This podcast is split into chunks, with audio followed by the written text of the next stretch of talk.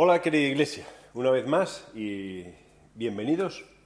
Eh, para nosotros la verdad es que es, eh, un privilegio poder hacer esto de, llegar hasta vuestros hogares o hasta donde estéis para poder compartir, estar unidos en, ahora en este estudio que estamos haciendo sobre hechos, sobre el principio de la historia de la iglesia. Pero no me gustaría que nos quedásemos solamente con, esta parte de poder escuchar eh, lo que compartimos o lo que estamos haciendo, sino que, sepáis que, dentro de la dinámica de la Iglesia tenemos grupos caseros, grupos pequeños eh, que, que, de alguna forma eh, hacen que, intentan que el mensaje que estamos compartiendo sea más actual, o sea, aplicarlo a nuestras propias vidas. Y eso hicimos con el domingo pasado y eso hacemos con cada uno de los domingos, así que pregúntanos y eh, escríbenos y quizás puedas apuntarte a, alguno, aunque estés escuchando este vídeo de, desde lejos. Dignos de ser azotados. Este es el título que, he pensado o que me ha venido a la mente eh, leyendo el texto que, que, nos toca hoy, Hechos 5, 12, 16 y 35, 42. Aunque en realidad vamos a, meter casi todo el texto y lo voy a explicar de una forma muy, muy sencilla.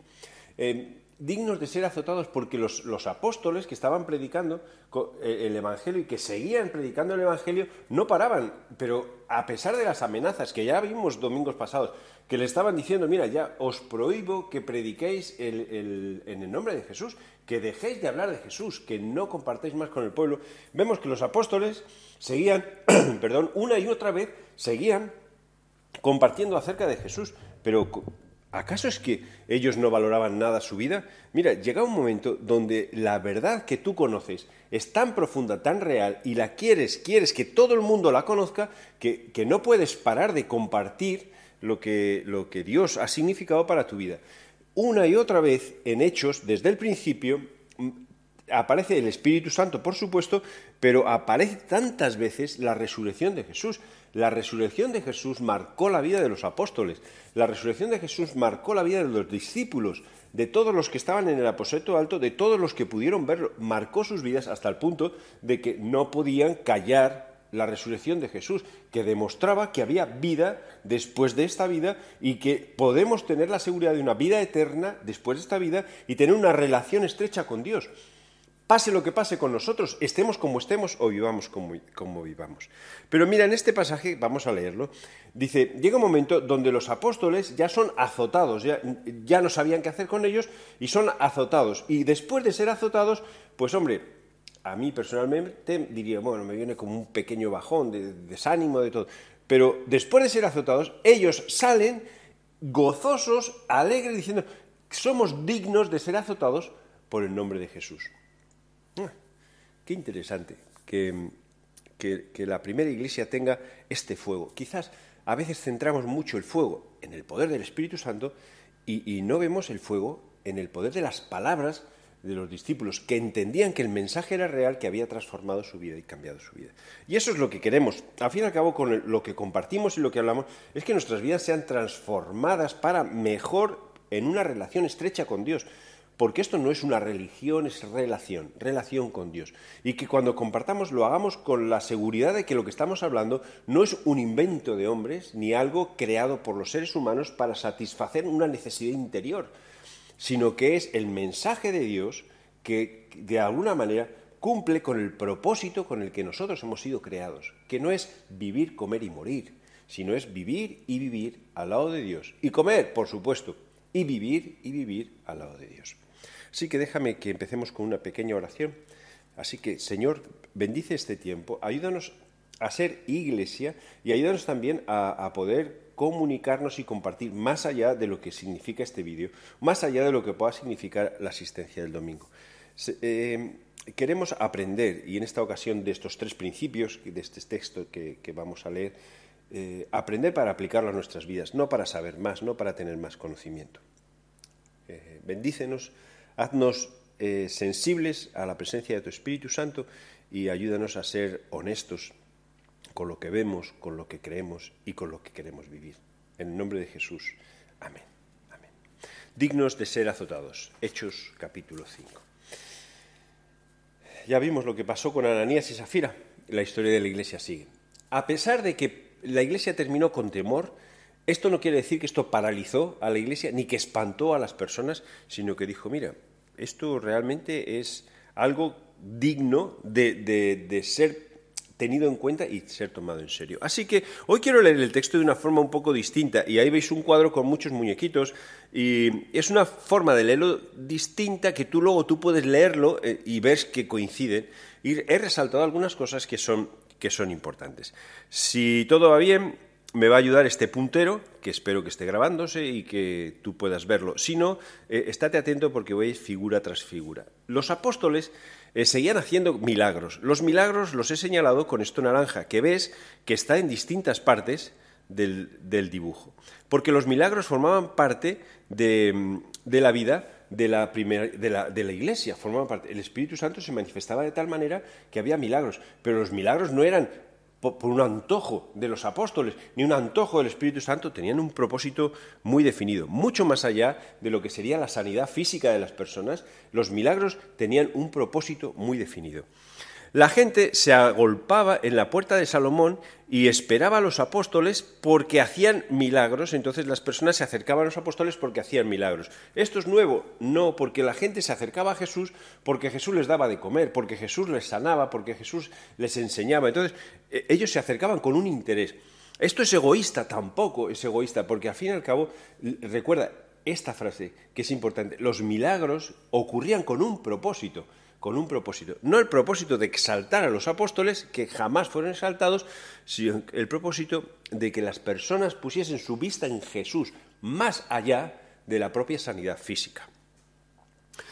Luego las personas, dice que les, tenían, y esta palabra la resalto, tenían en gran estima a los, a los apóstoles, aunque tenían cierto respeto y no se acercaban mucho por las cosas que ocurrían, pero cuando eh, iban a hablar o iban ellos se acercaban, tenían gran estima, los querían. Y dice que mucha gente creía. Entonces la iglesia seguía creciendo. Pero si, si habían ocurrido cosas, lo de Ananías y Zafira había ocurrido hace, hace muy poco. La, iglesia seguía creciendo porque la iglesia, la gente seguía creyendo en el mensaje de Jesús. Se seguían creyendo en un Jesús resucitado. ¿Cómo no te vas a aferrar a un líder o a una persona que ha compartido un mensaje y que lo ha ratificado de una forma tan, tan tajante. La gente seguía creyendo. Era tal el poder del Espíritu Santo a través de los apóstoles que la gente se acercaba a la sombra de Pedro, a la sombra que daba Pedro, para que fuese sanado. Y dice que llamaban enfermos, em, atormentados e inmundos, gente, gente con espíritus inmundos, para que fuesen sanados. Y no dice que no eran sanados, o sea que sí eran sanados. ¿Cuál es el propósito de esta sanación? ¿Exaltar a Pedro? Es que en ningún momento Pedro dijo, bueno, ahora quiero que me hagáis un monumento a mí porque fijaos todo lo que estoy haciendo. Hay un propósito con los milagros. Los sumos sacerdotes entonces empezaron a tener envidia, envidia de lo que estaba pasando con los apóstoles y los encarcelaron. ¿Qué forma mejor de parar todo esto que encarcelarlo? ¿Qué forma mejor de parar todo este movimiento, hacer que se armado acerca de Jesús, que, que callar a la gente? Miren, es verdad que en la historia eh, del cristianismo vemos partes que, ojalá pudiésemos decir, ah, volvemos atrás y las empezamos otra vez de nuevo porque no es perfecta, pero el cristianismo fue y ha sido muy perseguido, y es muy perseguido. Entonces, aquí vemos como ya estaba siendo perseguido, incluso por aquellas personas que creían en Dios, pero no creían que Jesús fuese el Mesías. Entonces, metieron a los discípulos en la cárcel. Cuando estaban en la cárcel, de repente, un ángel apareció, abrió la puerta, salid y les dijo, salid y predicad. Seguid haciendo vuestra tarea. Cuando volvieron otra vez a las puertas, a la cárcel, dice que todas las puertas estaban cerradas. Pero ¿por dónde han salido? Pues un ángel abrió puertas, salieron y luego se cerraron las puertas y hasta aquí no ha pasado nada. Dice, esto es imposible. Recuerda que en este momento todo lo que pasa tiene un propósito muy definido todo lo que está pasando en el principio de la historia de la Iglesia tiene un propósito muy definido, que nosotros tenemos que abrir bien los ojos para entender cuál es ese propósito. Así que, en cuanto salieron, lo que hicieron fue seguir enseñando al pueblo. Y seguían enseñando al pueblo. ¿Vale? Eh, ¿Y qué enseñaban? Enseñaban acerca de la resurrección de Jesús. Jesús ha resucitado. Aquel que fue crucificado, que fue enterrado, que murió, ha resucitado. ¿Y cómo es que cómo es posible que ha resucitado? ¿Es que acaso no ves todos los milagros que están pasando? ¿Acaso no ves todo el poder del Espíritu Santo que está pasando? Si pasan todas estas cosas, ¿no crees que puede ser que Jesús haya resucitado? ¿Cuál es el propósito de los milagros? El propósito de los milagros es que la gente ponga su mirada en Jesús. El propósito de los milagros es que la gente crea que Jesús ha resucitado y que hay vida después de esta vida y que hay vida eterna y que Jesús lo que quiere es restablecer nuestra relación con Dios. Porque nuestra vida aquí no solamente es comer, eh, vivir, dormir y morir. Nuestra vida aquí es eh, vivir una relación estrecha con el Creador, conforme a las cosas por las, para las cuales nosotros hemos sido hechos. Así que, fíjate, los milagros tienen este propósito, porque los apóstoles no empezaron a predicar, mira, que miráis qué buenos somos y ahora para hacer este milagro tienes que levantar la mano así, tienes que hacer no sé qué, y esta oración, esta oración es milagrosa. No, no, ellos enseñaban y enseñaban de la resurrección de Jesús. Y entonces los, otra vez, sumos sacerdotes se enfurecieron más todavía hasta el punto que querían matarles. Y se enfurecieron tanto que eh, buscaban las tretas o, la, artimaña para decir hay que matarlo. Oh, ¿Te suena algo esto? ¿No ocurrió lo mismo con Jesús? que no sabían por qué acusarle y entonces empezaron a buscar formas, formas de qué acusarle y al final motivaron a todo el pueblo para que eligiesen entre Barrabás o Jesús. No, no, preferimos eh, que, que crucificar a Jesús, que no ha hecho nada. Pero como no sabemos y nos están diciendo, pues nosotros hacemos esto. Entonces llega un momento donde un tal Gamaliel, una persona que es, era muy importante dentro de los fariseos, un gran maestro, maestro de Pablo, entre ellos, eh, em, dio, dijo, mira, tened mucho cuidado con esta gente. Yo creo que en el fondo Gamaliel estaba viendo que las cosas que hacían los apóstoles no las podía hacer un ser humano sin, sin ayuda de Dios. Tenía que haber algo. Tened mucho cuidado. Y si esto es de Dios, por eso aquí lo pongo, si esto es de Dios, perdurará. Cuidado, no vaya a ser que estemos peleando contra Dios.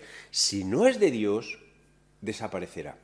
Y vemos que incluso en el texto, que llegaremos a él, pone dos ejemplos de dos personas que parece que hicieron una revuelta, que tuvieron muchos seguidores, 400 seguidores, y, luego de repente murió esta persona y todo desapareció. Nada, quedó en, eh, se suele decir, en agua de borrajas. Entonces, si es de Dios, perdurará y no vamos a luchar contra Dios. Si no es de Dios, desaparecerá. Un principio que he llamado yo principio de Gamaliel. Entonces dijeron, vale, pues vamos a soltar a los discípulos y zas, les azotaron. No los soltaron y ya está, sino que les azotaron. No he estudiado cuántos azotes, no he estudiado nada de eso, pero les azotaron. No quiere decir que les dieron con una cuerdita así, sino que les, les azotaron. Y ellos, al salir de ser azotados, dice que salieron gozosos. es que yo leo esto y digo esto. Salieron gozosos porque dijeron, somos considerados dignos de ser azotados en el nombre de Jesús. Bienaventurados si por mi nombre, dice Jesús, os insultan, os vituperan, os persiguen. Entonces ellos dicen, estamos haciendo las cosas bien porque somos azotados, porque para las personas somos un reflejo de lo que Jesús ha hecho. Y entonces, ¿cómo continúa? Seguían enseñando otra vez, esta vez en las casas y en el templo. Y aquí aparecen las casas. Las casas forman una parte muy importante. A veces pensamos que eh, que, la iglesia, cuando empezó, empezó a construir iglesias, iglesias, iglesias. No, construyó iglesias, iglesias. ¿Dónde iba? Donde se podía reunir gente. ¿Dónde se podía reunir gente? En las casas. ¿Dónde se reunía gente? En el templo. ¿Dónde se hablaba de Dios? En el templo. Entonces, en los templos hablaban de Dios. Em, en las sinagogas compartían acerca de Dios, luego veremos en Hechos más adelante que donde se habla y se puede hablar de Dios, hablaban de Dios, y en las casas se reunían para poder hablar de Dios. De ahí viene un poco la idea también de que nosotros como iglesia no nos cerremos en un templo grande, todos juntos, como 100 o 200 o 500 o 600 o 1000 o los que sean, sino la importancia del grupo pequeño, donde en las casas podemos aprender de una manera más personal las cosas que los discípulos y los apóstoles estaban enseñando. Así que este es el texto, este es el texto. Eh, lo puedes leer tranquilamente en tu casa y ver que sí coinciden algunas cosas. Para mí, algunas que me llamaron mucho la atención. Y he querido hablar de tres cosas que puede ser que sean separadas o podemos nosotros también aprender a, juntarlas. La primera es, eh, este concepto de que lo vemos tantas veces en hechos, tantos milagros, tantos milagros, tantos milagros. Mi fe y los milagros o los milagros y mi fe. ¿Y por qué pongo esto? Porque cuando una de las tendencias que podemos ver al ver hechos los primeros capítulos, ver que el Espíritu Santo hace tantos milagros a través de los apóstoles, nosotros lo que queremos es reproducir esos milagros. No creo, no creo y no pienso que eh, nosotros como iglesia tengamos que tener el propósito de decir, bueno, ahora vamos a, hacer un, cultos de milagros para que el Espíritu Santo se manifieste. No, no es el propósito de esos, de esos, milagros, y lo he resaltado muchas veces mientras leíamos el texto a través de los dibujos. Mira que dice el texto, por medio de los apóstoles ocurrían muchas señales y prodigios entre el pueblo, y todos los creyentes se reunían en común acuerdo en el pórtico de Salomón, y nadie en el pueblo, entre el pueblo, se atrevía a juntarse con ellos, aunque los elogiaban, y seguían aumentando el número de los que confiaban en el Señor. ¿Cuál es el propósito de estos milagros? Que las personas confíen en el Señor. Que las personas pongan su mirada en Dios. Nunca ponen su mirada en los apóstoles. Y cuando las ponen, Pedro y Juan, cuando fueron, eh, intentaron ser elogiados, ellos eh, dijeron al pueblo, es que nosotros no hemos hecho nada, quien ha hecho esto es Dios. Las miradas puestas en Dios, la mirada puesta en Dios. Esto tiene que ayudarnos a discernir muchas cosas. Que tengamos cuidado cuando vemos o, acudimos a eventos donde ocurren milagros y el personaje principal no es Dios, aunque se hable de Dios, aunque se haga en el nombre de Dios, el personaje principal es la persona que está compartiendo o que está hablando. Cuando los hombres somos los, los protagonistas los puntos de referencia, a quien miramos y a quien seguimos, o a quien alabamos o aplaudimos, o decimos, mira este que hace milagros, él no hace ningún milagro, no hace ningún milagro. Y si lo hace él, eso no es un milagro de parte de Dios. No es de parte de Dios. El que hace los milagros es Dios. Pero a veces también, mirando esto de, los milagros, nosotros eh, nos volvemos muy matemáticos. Y enseguida lo, encuadramos todo. Y empezamos a pensar, claro, eh, ¿por qué no ocurren tantos milagros hoy en día? ¿Por qué no ocurren tantas señales hoy en día? Y empezamos a decir, si yo, y he puesto esta diapositiva así, el fondo es matemática, porque nosotros somos matemáticos, si yo tengo fe más el Espíritu Santo, tiene que ocurrir un milagro. Un milagro, porque lo veo en hechos. Si yo tengo fe más Dios, que es lo mismo que el de arriba, pero pongo para aclararlo un poco más, lo mismo, no estoy diciendo que es separado, tiene que ocurrir un milagro. Y si fe más el Espíritu Santo, aquí es donde ya empiezo a decir, tiene que ocurrir mi milagro. O sea, el milagro que yo quiero que ocurra. He estado mirando, viendo cómo, eh, en realidad, cómo, eh, como creyentes, a veces nosotros aplicamos este principio.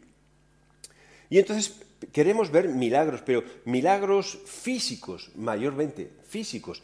Queremos ver cojos que caminan, queremos ver ciegos que ven. Queremos ver personas cojas eh, que tienen una pierna más corta que se alarga. Queremos ver manos que se alargan. Queremos ver eh, cualquier milagro físico. ¿Tanta importancia tiene el milagro físico para nosotros? si tú ves un milagro físico, ¿tú vas a creer en Dios? ¿Acaso no somos capaces de ver todos los milagros que día a día pasan alrededor nuestra? ¿Acaso no es un milagro el hecho de que yo crea en Dios? Porque si yo pienso en esto, qué cosa más absurda o, qué, locura es eh, lo que compartimos y lo que nosotros decimos acerca de cosas como, bueno, es que en nuestra vida hay pecado. ¿Qué pecado si yo no he hecho nada malo? bueno, yo no he hecho nada. Es nacemos con un pecado que tiene que ser quitado, quitado a través de la cruz de Jesús. No es un mensaje loco, que Pablo mismo dice, es una locura la predicación del Evangelio. Pero no es un milagro que yo pueda creer, no es un milagro que tú puedas creer. No es un milagro la vida, no es un milagro lo que pasa con la naturaleza, no es un milagro que una semilla eh, de repente brote y salga un árbol. No hay milagros que nosotros no somos capaces de ver. O ya estamos tan acostumbrados que pensamos que eso es lo normal. No, los milagros que estamos buscando a veces equivocadamente son milagros que tienen que ver con mi eh, físico, con la salud física. Un predicador decía, mira, estos milagros de salud física no están mal. Si Dios quiere, lo va a hacer porque Dios es el mismo. Si nosotros los perseguimos, estamos buscando milagros eh, sobre cosas que son temporales. Porque acaso pensáis o, no vemos que el cojo que sanaron o que sanó Dios a través de Pedro y de Juan, e, el, cojo falleció y seguramente se hizo más mayor, más mayor y necesitó muletas. Entonces, es como que le volvió la cojera. No, pues es que el, cuerpo se va deteriorando. Igual que todas el Lázaro resucitó, pero después murió. Lázaro falleció, no está vivo todavía. Entonces dice, estamos poniendo nuestros ojos en los milagros que son temporales sin darnos cuenta de aquellos milagros que son eternos. ¿Y cuál es el milagro eterno? Vidas cambiadas, personas que creen que creemos en Dios. Esto es eterno. Esto es para siempre, porque nuestra vida puede pasar, pero nuestra relación con Dios es para siempre, porque Dios es eterno. Dios es eterno. Cuidado con esta fórmula, esta fórmula tajante. Es verdad que Dios dice, bueno, pedid y se os dará, buscad y haréis, llamad y se os abrirá porque todo el que pide recibe, el que busca halla y el que llama se le abrirá. Pues sí, Dios dice esto.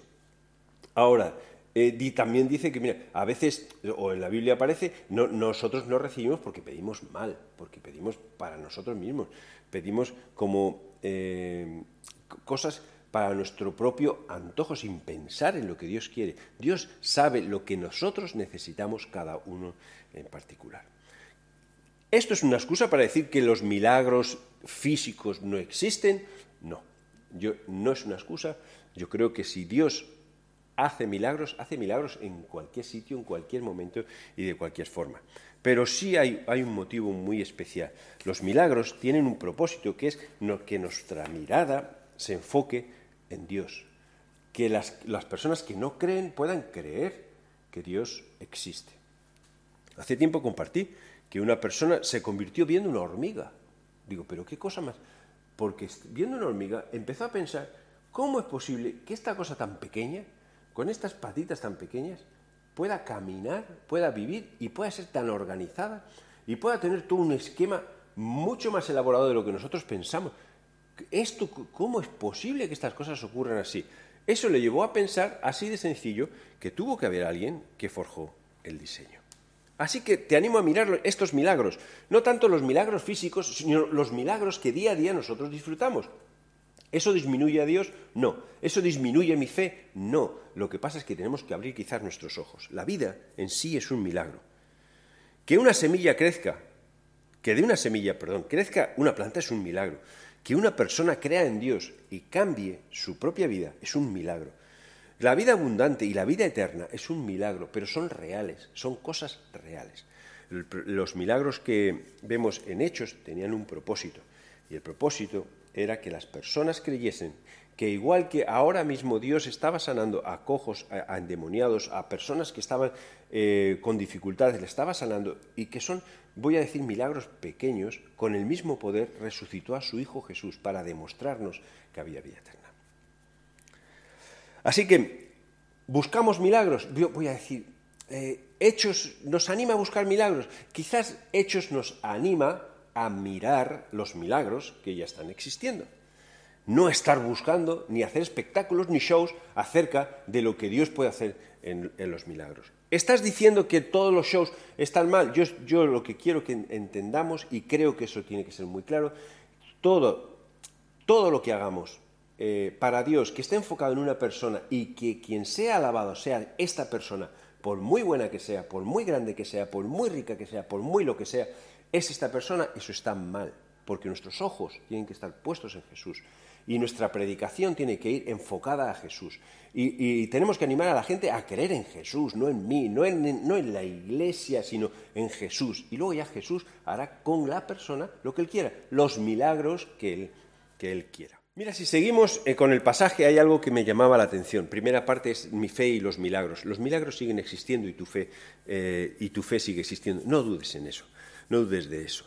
Dice, el mensaje de Jesús es para los enfermos. Es algo que, puede surgir al leer este, este, texto. ¿Por qué? Porque dice que era tal la multitud de hombres y mujeres que hasta sacaban los enfermos a las plazas y los ponían en camillas para que al pasar Pedro, por lo menos su sombra, cayera sobre alguno de ellos. Y también de los pueblos vecinos de Jerusalén acudían multitudes que llenaban que, eh, perdón, que llevaban personas enfermas y atormentadas por espíritus malignos y todas eran sanadas. Entonces yo leo esto y empiezo a pensar, claro, es que Jesús es para las personas enfermas, atormentadas y con espíritus malignos y para aquellos que están enfermos. Es decir, eh, Jesús y el mensaje de Jesús es para los pobres o para los que no tienen todo como yo. Yo tengo todo, entonces este mensaje no es para mí. Y quizás esto sea un, error, porque volvemos otra vez a mirar la parte de fuera, la parte externa. Eh, ya, me, fijo en que como yo tengo todo externo, eh, la parte espiritual interna no la miro. al tener todo externo, a estar bien, eh, yo no necesito que nadie perdone mi pecado o mis pecados, o mis errores, si te, se asusta menos que si los pecados. Yo no necesito que nadie eh, me perdone el pasado o que nadie me arregle las cosas del pasado, porque yo tengo ahora todo lo que necesito. Entonces, Dios se convierte en un Dios como si fuese un médico en un hospital para enfermos. Jesús dijo que Él no vino a llamar a los sanos, sino a los enfermos. Y no estaba hablando de, en este caso, de que había una distinción de, personas ni, nada, sino que si tú crees que tienes todo, y, mm, que no necesitas nada más, entonces no vas a poder disfrutar de lo que Jesús hizo en la cruz por ti. No vas a poder disfrutar porque tienes todo. Entonces viene esta frase, mira, tengo todo lo que tengo todo y no necesito a Dios. Yo como tengo todo, no necesito a Dios. Dice el Salmo 14, 1, dice el necio en su corazón, no hay Dios. Se han corrompido, hacen obras abominables, no hay quien haga el bien. El salmista dice, y perdóname aquí, dice el necio en su corazón, no hay Dios. La persona que no cree en Dios está declarada dentro de la Biblia como una persona necia. ¿No sería interesante que pensásemos, quizás Dios puede hacer algo con mi vida? Quizás Dios puede ayudarme en mi vida. Porque no estamos hablando, déjame decirlo otra vez, de la parte externa, de lo físico, de lo material. Estamos hablando de que Dios quiere entrar, vivir, morar en nosotros, arreglar espiritualmente nuestra relación con Él y las cosas materiales empezarán a tomar el valor que tienen que tener en nuestra propia vida. ¿Queremos estar bien físicamente? Sí. ¿Queremos estar bien económicamente? Sí. ¿Necesitamos estar bien espiritualmente? Sí. Este es el mensaje que al final Jesús quiere predicar, que se predique en las iglesias. El malo por la altivez de su rostro, no busca a Dios, no hay Dios en ninguno de sus pensamientos. Salmo 10, 4. Y cuando viene Jesús dice, mira, yo soy la luz y he venido al mundo para que todo aquel que en mí crea no permanezca en tinieblas. Así que es posible que pienses que no necesitas a Dios, porque Dios es un Dios para aquellos que son débiles, pobres, necesitados, enfermos y que eh, eh, llenos de espíritus inmundos y llenos de vidas súper desordenadas. Pero cuando vino Jesús, dice, yo no he venido al mundo a, a, condenarlo, sino a salvarlo, porque nosotros ya estábamos en la oscuridad, entonces necesitamos la luz, tú necesitas la luz. Una de las cosas que puede venir a nuestra mente es que, mira, es que yo veo que, que los que se acercan a Jesús son los enfermos. A Jesús se acercaron todos. Los apóstoles tenían sus vidas, no estaban mal, estaban bien. Jesús se acercó a ellos. Es posible que tú tengas tu vida, que no estés mal, que estés bien. Jesús se quiere acercar a ti. Jesús es para todos. Y la tercera cosa, mira, ah, sencilla, es el principio de Gamaliel, que este puede ser un principio que puede ayudarte quizás a que tú mismo eh, digas, necesito un argumento más o menos razonable para saber que que Jesús es verdad, que el mensaje de Jesús es verdad. Y encontramos aquí un principio. Dice que luego dijo, estaba hablando Gamaliel, hombres de Israel. Pensaos bien lo que vais, lo que estáis a punto de hacer con estos hombres. Hace algún tiempo surgió Teudas. Lucas habla de Teudas. ¿Teudas existió? Sí. Parece ser que Teudas tuvo seguidores y dice, jactándose de ser alguien, y se le unieron unos 400 hombres, pero lo mataron y todos sus seguidores se dispersaron y allí acabó todo. ¿Ocurrió lo mismo con Jesús? ¿Mataron a Jesús? ¿Se dispersaron sus seguidores? Sí. ¿Pero terminó todo? No, porque se juntaron otra vez. En hechos se juntaron y Jesús no acabó muerto, resucitó. Después de esto surgió Judas el Galileo, que es otro Judas, en los días del censo, y logró que la gente le siguiera. A él también lo mataron y todos sus secuaces se dispersaron. No pasó nada, se borró todo. En este caso os aconsejo que dejéis a estos hombres en paz, soltadlos. Y si lo que proponen y hacen es de origen humano, fracasará. Pero si es de Dios, no podéis destruirlos y os encontraréis luchando contra Dios. Se dejaron persuadir por Gamaliel y entonces llamaron a los apóstoles y después de azotarlos, no va a ser que se vayan sin nada, después de azotarlos, les ordenaron que no hablaran más en el nombre de Jesús. Después de esto los soltaron. Así pues, los apóstoles salieron del consejo llenos de gozo por haber sido considerados dignos de sufrir afrentas por causa del nombre día tras día. En el templo y de casa en casa no dejaban de enseñar y anunciar las buenas nuevas de Jesús, el Mesías. Mira, Teudas existió. Este hombre se reconoce, históricamente se reconoce, y hay alguna, hay cierta evidencia, no mucha, estamos hablando de un trocito pequeño de la tierra, de un, trocito pequeño de la historia, no puede haber libros acerca de Teudas, pero fue uno que se levantó y que tuvo seguidores. Pero ¿qué pasó? Mataron a Teudas y los seguidores se dispersaron y no se supo nada más de él. Este Judas existió y aunque puede haber cierta controversia en cuanto a las fechas, que están escritas por el historiador Flavio Josefo, judío historiador de la época, entonces ciertas diferencias eh, muchos abogan a que está hablando del mismo Judas. Se levantó y dicen que, que en aquella época hubo más, más de mil alzamientos, es decir, más de mil personas que se proclamaron ser alguien, tuvieron seguidores y luego desaparecieron. Murió el, murió el que se levantó y desaparecieron. Es que con Jesús no pasó esto. No, no pasó esto, y tengo que decir, no, pasó esto, y no solo no pasó esto, sino que hasta el día de hoy se sigue predicando el mensaje de Jesús. Y se sigue proclamando el nombre de Jesús. Si yo me aferro al principio de Gamaliel, un hombre sabio dijo, si esto es de Dios, perdurará. Tened cuidado que no luchéis contra Dios. Si es de Dios, perdurará. ¿Ha perdurado? ¿Está perdurando? Sí. Y podemos decir, bueno, pero es que en realidad em, ha perdurado porque no, ha habido persecuciones. Mira, el cristianismo ha sido perseguido y fue perseguido desde el principio. Y ya cuando tenemos, miras en la historia romana, los romanos persiguieron al cristianismo, quisieron destruirlo ya no solo los, sumos sacerdotes o los fariseos, sino el propio eh, imperio romano quiso destruir el cristianismo. Y tenemos gente que fue Nerón, Domiciano, Trajano, fueron contra los cristianos. Mira, estamos cansados ya porque el, emperador romano era el Dios y quería ser adorado de él, no otro Dios, no Jesús, un resucitado. ¿Qué, qué locura es esta? Pues una locura que continuó y una locura que siguió y una locura que con su continuidad y seguimiento demostró que era verdad. El mensaje de Dios ha sufrido persecuciones, las Biblias han sido quemadas, em, incluso a veces por los propios seguidores de Jesús, pensando que, la Biblia iba a hacer que cambiase todo el mensaje, quemadas y destruidas, nunca ha desaparecido. Los intentos de anularlo por medio de argumentos, historia y arqueología han sido innumerables y son innumerables hasta el día de hoy y hasta el punto en que las preguntas que se hacen se repiten, aunque uno piensa que su pregunta es original, se repite y tiene su respuesta, tiene su respuesta. O no ha encontrado una razón para decir que no. También se ha intentado infantilizar el mensaje de Jesús y convertirlo como en cuentos de niños cuando vemos que hay adultos que creemos que esto es verdad. Y cuando nosotros estamos compartiendo, creemos que estamos compartiendo de verdad.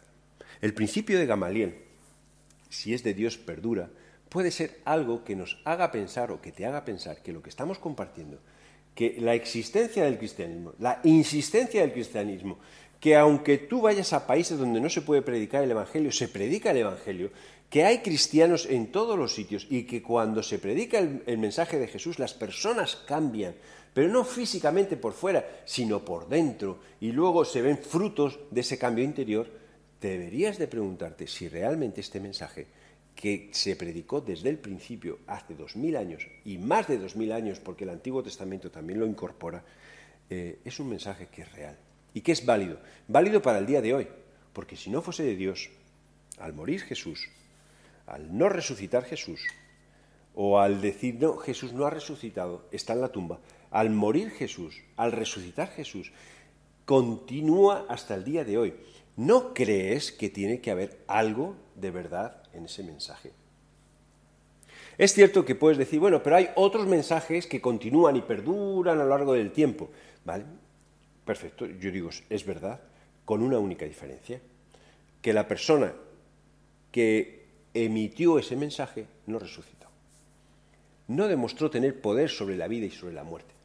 No demostró poder tener poder sobre la vida eterna. Sí aquí, vale, aquí puede tener todo el poder que quieras, eh, sus palabras pueden tener, ser todo persuasivas que quieras, o todo lo buenas que quieras, o todos los buenos consejos que quieras. Pero estamos hablando de que espiritualmente lo que Jesús nos brinda es la vida eterna. No existe un milagro más grande que ese. En Hechos de los Apóstoles encontramos que los apóstoles eh, hacían milagros. Los milagros tenían un propósito, y el propósito era que las personas mirasen y creyesen en Jesús, a quien habían crucificado y quien había resucitado. Tenía efecto, sí, porque cada día a la iglesia se añadían personas y se añadían personas que iban y compartían lo mismo. Mira lo que Dios ha hecho, mira lo que Dios está haciendo. ¿Qué queremos invitarte? ¿A qué queremos animarte? A que no nos quedemos impasibles frente al mensaje de Jesús. Es verdad, dice, bueno, pero quiero conocer más. Nosotros tenemos un, un libro que nos habla acerca de Dios, la Biblia. Acercarnos a ese texto de una forma llena, voy a decir, de fe y credulidad. Y credulidad. Yo creo las cosas que están allí. Aprecia los milagros de la vida. No estés buscando el super milagro para creer, porque la vida tiene muchos milagros cotidianos y muchos milagros que a lo mejor decimos, ah, esos son fruto de casualidad. ¿Casualidad de qué casualidad? ¿De qué casualidad? Disfruta los milagros de la vida para enfocar tu mirada en Jesús. Busca a Dios porque Él quiere tener una relación personal contigo. Y al fin y al cabo, eh, Él va a hacer todo lo posible para llamar tu atención va a hacer todo lo posible para llamar tu atención. Y a veces este recelo que tenemos de poder acercarnos a Dios, o este recelo que tenemos de acercar a una iglesia, cuidado, este recelo, lo, único es que nosotros mismos no queremos agachar la cabeza ante el poder de Dios. Piensa que Dios es eterno y su mensaje también. Y voy a decir, no es que te va a perseguir, es que lo vas a oír muchas veces, lo vas a oír muchas veces. Ahora, como cristianos, no tenemos que dejarnos eh, convencer del que el mensaje de Dios eh, ha menguado, el mensaje de Dios tiene que cambiar. No tiene que cambiar, es el mismo. ¿Por qué? Porque quien lo dijo demostró que tenía poder sobre la vida y está vivo. Un mensaje lleno de vida. Así que Hechos de los Apóstoles sigue creciendo, sigue eh, enseñándonos que la Iglesia sigue creciendo, que Dios sigue vivo, que los milagros son actuales, que nuestra fe y, el Espíritu Santo puede hacer que muchas personas cambien, que nuestro testimonio es importante, que nosotros podemos ser dignos de ser azotados, entre comillas, o no entre comillas, en el nombre de Jesús y que tenemos que por eso ser, estar gozosos de compartir el Evangelio. Lo que quiero animarte es que cuando leas la Biblia o cuando leas Hechos de los Apóstoles, no leas solo la parte histórica, de lo que ocurrió con algunas personas, sino mira la parte histórica de lo que puede ocurrir con tu vida. Dios quiere cambiar tu vida. Dios quiere tener una relación personal contigo. Dios quiere que tú vivas una vida llena de milagros, una vida llena de gozo, en vez de una vida apagada o una vida llena de, voy a decir, de religiosidad, donde cumples ciertas pautas y normas y no disfrutas ni de la relación con los que te rodean, ni por supuesto de la relación con Dios. Los apóstoles entendían qué era ser seguidor de Jesús, dar todo por Jesús. ¿Te animas? Señor, queremos pedirte sabiduría, primero para, para ver tu intervención en la historia, cada vez que intervienes en la historia, que es día tras día, cada vez que sale el sol, cada vez que se va el sol, cada vez que vemos cómo eh, la naturaleza cambia, cada vez que vemos cosas que son eh, que se escapan de las manos de, los seres humanos y que estamos tan acostumbrados a verlas. Cada vez que vemos que una persona cambia, cada vez que vemos que una persona se entrega a ti, cada vez que tú hablas a nuestros corazones, esos son milagros, milagros hechos por tu Espíritu Santo en nuestras vidas. Pero Señor, quiero pedir que no aumentes nuestra fe, que no nos quedemos tampoco parados en decir que tú eres un Dios menor o un Dios más pequeño, que ya no hace los milagros que hacías antes, tú haces los mismos milagros. Y los haces con todo lo que haces y los milagros con el propósito de mirar y poner nuestra vista en Jesús. Queremos ver a Jesús, queremos creer en Jesús. Y en este momento queremos entregar nuestras vidas a Jesús. Señor, ayúdanos a entender que si tu mensaje ha perdurado es porque es tuyo. Si fuese de hombres, hubiese desaparecido, porque motivos había y persecuciones había, pero es que tú eres mucho más fuerte que lo que el ser humano lo es. También, Señor, ayúdanos a no depender tanto de la parte física y externa y lo que es el día a día o, las cosas que podemos llamar corruptibles que pasan y, a centrarnos más en la vida eterna, en las cosas eternas que tú pones delante de nosotros. Levanta nuestro ánimo, sana nuestras enfermedades, perdona nuestros pecados, ayúdanos a tener una vida y una relación estrecha y perfecta contigo. Queremos mirarte a ti en el nombre de Jesús. Amén. Amén. No dudes en escribirnos, no dudes en llamarnos, no dudes en ponerte en contacto con nosotros, porque al fin y al cabo lo que nosotros hacemos no es que, te conformes con ver el vídeo y ya está, o lo pases rápido o lo veas en tres, como tú quieres hacerlo. Porque esto sería como si uno ve los milagros de los apóstoles desde, desde lejos. Lo que queremos es que tengas una relación estrecha y cercana con Jesús y disfrutes de esta vida. Porque Dios te creó para disfrutar de esta vida y de la venidera. Que Dios te bendiga y gracias por escucharnos.